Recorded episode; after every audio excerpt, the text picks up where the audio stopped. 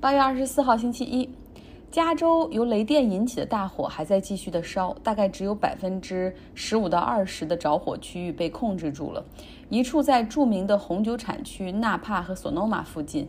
还有一处很大的，在加州圣克鲁斯分校的 Basin Redwood 一个国家公园的山里面。像加州圣克鲁斯分校，它其实很美哈，因为它校园也在一个山上，面朝大海，有很好的天文学系。但是现在那里整个是被遮天蔽日的浓烟所笼罩。由于担心火势蔓延，学校在上周四已经宣布了撤离令。原本在学校和周边居住的一千二百多名教职员工和学生已经被疏散到其他地方。目前，整个加州有上百处的大火，已经导致十一万人被疏散。据说今天晚上到明天还会有一场罕见的夏日闪电雷暴，可能又会引发新的起火点。这么严重的山火，究竟会有多少消防队员呢？我查了一下，在加州这样的一个三千万人的州，总共有五千名全职的消防队员，有两千名是季节性的消防队员，有两千七百五十名是受过培训的这种政府部门的下属的志愿者，还有六百多名是普通志愿者消防员，所以总共加在一起大概一点三万名消防员，他们现在都在积极救火，但是力量远远不够。你想，这么大一个州，这么多。三百多、四百多的这种着火点，力量是远远不够。在其他国家会怎么样做呢？经常就是地方有难，中央或者联邦调集军队或者其他地方的资源去支援救火。但是在加州，当州长 Gavin Newsom 向总统特朗普求助之后，总统说的是：“你管理不善，你们那儿年年都着火，浪费这么多纳税人的钱。”他甚至还要威胁削减联邦经费，对加州类似这种突发山火自然灾害的救助。他在推特上更是无知的写道：“说加州山火频繁，是因为你们不清理森林中的树叶所导致的。”那么现在，加州州长 Gavin Newsom 已经向其他州求助，包括向澳大利亚和加拿大政府求助，希望他们能够派一些救火队员来。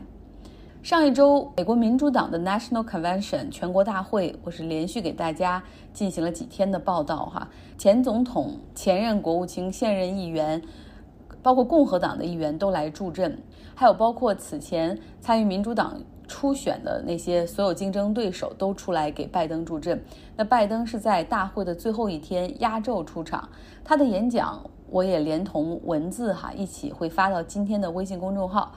大家可以找到张奥同学来听来看。我也希望大家很希望能够有更多的视频资源去学习演讲的技巧，去学习如何讲故事，那怎么样才能更好的说服别人？我也会尽量多找一些视频，慢慢给大家。下周一到下周四，共和党的全国大会就是他们也要开一个 Republican National Convention。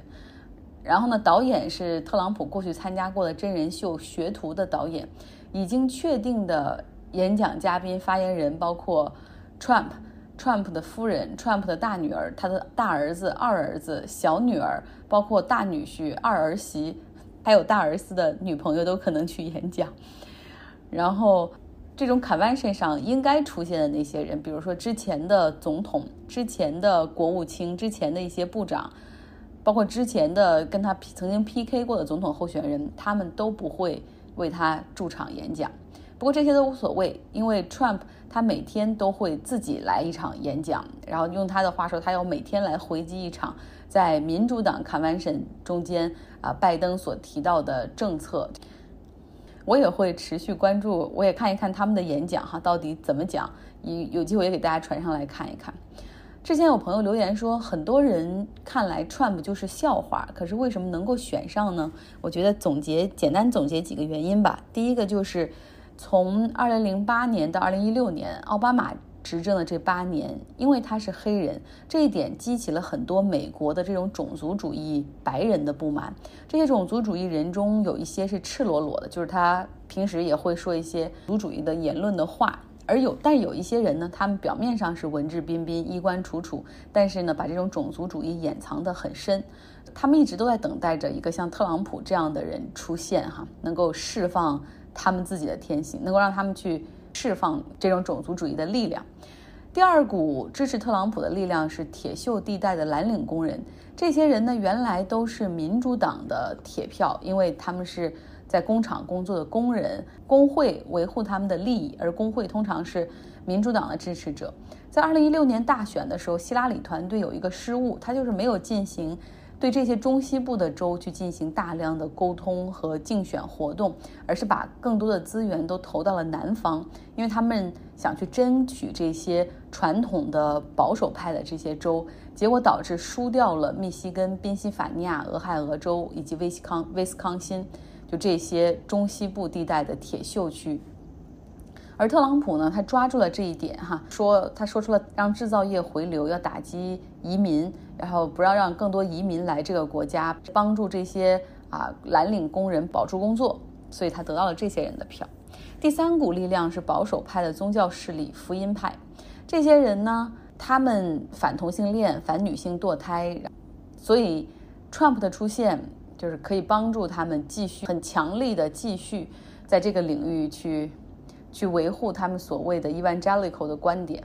那么，另外就来说一下，在美国的这些华人团体投给 Trump 的人也不在少数，尤其是在加州，更是有一些科技行业的高收入、高学历的人，就是来投给 Trump 票。因为很多人实际上他们自己是种族主义者，他们讨厌黑人，讨厌拉丁裔，然后而 Trump 的政策是可以打压、打击这两个族族群。可是这一部分华人很短视啊，他们几乎都忘了自己也是 people of color 有色人种的事实。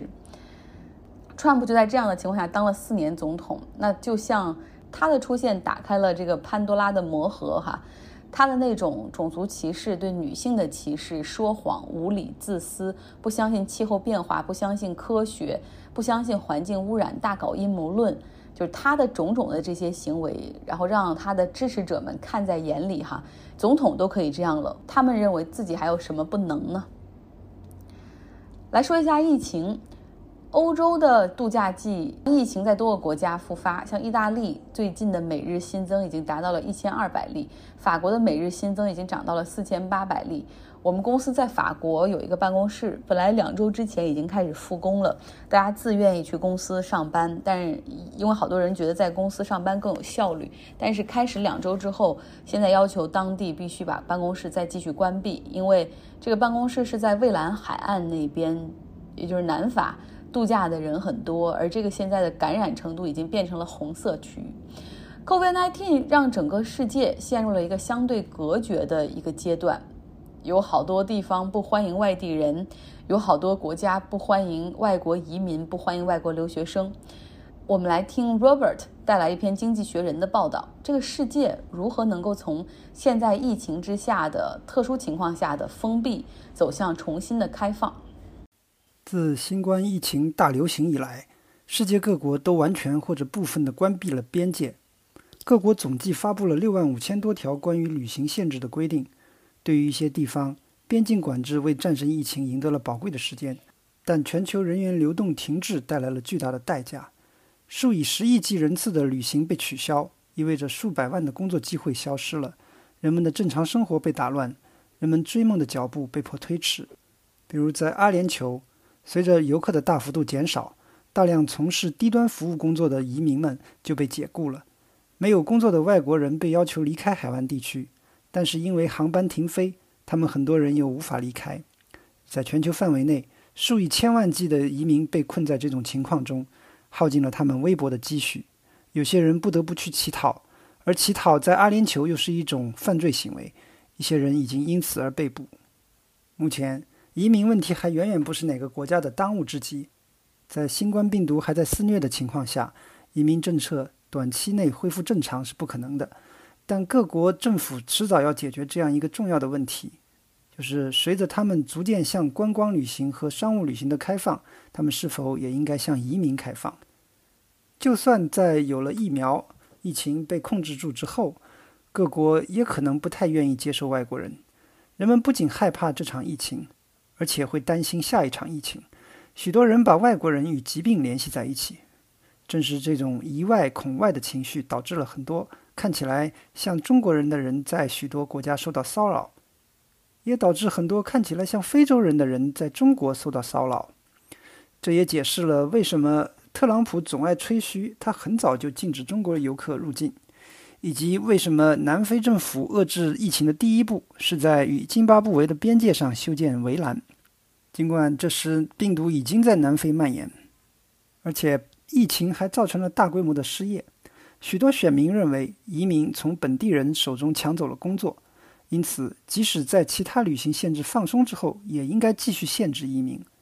特朗普是众多明确提出这一论点的政客之一。他今年六月份发布的行政命令暂停了大多数种类的工作签证，针对的是所谓的给美国劳动力市场带来风险的外国人。这两种担心对选举都会产生影响，但都没有充分的依据。实际上，观光游客和商务旅行者的数量远远超过移民。以英国为例，去年入境的总人数比入境移民总人数要多六十倍。所以，当一个国家可以向短期旅行者开放的时候，也应该能够向移民开放。而且，与游客不同的是，打算长期居住在这里的人。对于在入境之后进行为期两周的隔离，不会有什么抵触。最有效的预防措施是社交隔离、洗手和检测，这些都和国籍无关。病毒传染人的时候，也不会看他是什么国籍。更多的移民意味着本地人的就业机会减少。这种观点是属于固定劳动总量谬误。这种谬误认为，在一个经济体中存在的总的工作量是固定的。而实际上，新移民的工资开销会创造新的工作机会，同时，移民还会带来更为多样的技能，使整个劳动力市场能够更加有效的运作。短期内，富裕国家可能不需要那么多酒店或者航空公司的员工，但政策制定者可以调整准入标准，以确保移民既能够满足当地的需求，也能够自食其力。特朗普的门户关闭做法则恰恰相反。他已经将技术工人、公司内部调动人员，甚至尚未入境的外国学生们拒之门外。这会把美国带入一个更加贫穷、更加孤立的境地。这会使国内企业无法聘用最好的人才，外资企业无法派遣技术人员来解决瓶颈问题。那些聪明的外国学生都选择去加拿大学习和定居。疫情爆发之后，美国并不是唯一采取门户关闭政策的国家。意大利对穿越地中海的非洲人就非常警惕。马来西亚将一船船的罗兴亚难民赶回公海。马尔代夫的陆军总司令说，外籍劳工是安全威胁。南非暂时关闭了移民开的商店，迫使顾客步行到更远处的杂货店，反而增加了传播病毒的风险。然而，尽管新冠疫情已经使世界处于停滞，它也让一些人意识到了人员流动的好处。许多富裕国家的百姓已经注意到，有相当比例的医生是移民，在护士、养老院工作人员和消毒工作人员中也有很多。当人们在感谢医务工作者，为他们鼓掌时，实际上也是在为许多外国人喝彩。为了使人们能够在家里安全高效的工作，需要有人去收割和加工食品、运送包裹和修复电脑软件问题。在这些人群当中，也有相当比例的移民，他们也促进了创新。在美国，大约百分之四十的医学和生命科学的科学家是移民。疫苗研究依赖于来自世界各地的大批人才，一半的美国大型科技公司是由第一代或第二代移民创办的，比如 Zoom 的创始人就来自中国。一些国家在疫情之后可能会比以前更加开放。比如日本就允许外国的务工人员可以更换工作。当新冠病毒被消灭之后，移民政策还将和以前一样，它可以帮助穷国振兴富国，在全世界传播新思想。我们不应该因为疫情而抛弃它。非常非常感谢 Robert。疫情让我们很多人没有办法出差出游，包括我在内，就整个人都很闷得慌。但是确实让一些特殊行业的。人得到了休息，比如说郎朗，过去他一年要演出一百三十场，这意味着差不多每三天至少就要换一个国家、换一个城市，就是不停的处于打包搬家的一个状态，非常典型的 touring musician 旅行式的这种顶级音乐家都是这种全球环球旅行的模式。他后来呢，手手部受伤，就是因为在练的时候得了肌腱炎，他开始休息哈，并且减少演出的场次。但即便如此，就是现在恢复起来，慢慢他也决定减少演出场次。那么现在大概一年要做七十到八十场音乐会。我看到《纽约时报》一篇写他的变化。就是因为之前受伤和疫情，让他有更多的时间沉浸下来，做一些他感兴趣的事儿，嗯，和教育相和音乐教育相关呢，或者是和真人秀相关去讲，让大家认识到更多真实生活中的他。然后这篇文章中还讲了他的一些成长经历，可能有一些大家也比较熟悉了，就是。当时这朗朗他们不是沈阳人吗？但是在沈阳没有特别好的钢琴教育的这种资源，所以他父亲很就很早就带着他从沈阳来到北京学琴，等于说父亲就是专职来陪他接送他去去学习，盯着他练琴。母亲留在老家工作，然后来给他们寄生活费、寄学费。在这种情况下，可以想象朗朗的父亲肯定是望子成龙，管理非常的严格。他不好好练琴就会打他，他有的时候就是说我我不想弹了，再也不想弹，我恨钢琴。然后他父亲会扔给他一瓶药，说你死了就不用练钢琴了，你把它吃掉。然后甚至还要把他从阳台上扔下去的故事，想必大家也看到过。很多练琴的人小时候都有这样的经历，但是不同的是，就是朗朗的性格现在还异常的好，健谈而且很幽默。他能够在教堂里演出，也能够去给摇滚乐队。驻场演出，他总是有那种对音乐的好奇心和对音乐的喜悦感，所以我觉得这还挺难得的。我记得以前我不是做过一段时间古典音乐的评述嘛，认识了中央音乐学院的老师张嘉林，他就说认为郎朗是一个真正的天才，不仅是因为他钢琴弹得很好，那更重要的是他的性格。而这张老师说，如果你在生活中见过李云迪，你就知道郎朗是多么难得的一个钢琴家。李云迪就基本上和很多被父母逼出来的那种带引号的天才钢琴家一样，在台下基本上很少说话，表情麻木，盯着手机。朗朗确实哈，可能在不论是性格上还是他在弹琴的方面，就是两者兼备，不可多得。然后我一个朋友就说：“你看看朗朗现在接了多少真人秀？”我去找出了出了一两个真人秀，看了几个片段。他如果要是没有弹琴的话，现在他估计也能够成为这个 东北文艺复兴中，或者是东北相声小品、曲艺说唱里面的一把好手。好了，今天的节目就是这样，祝大家周一愉快。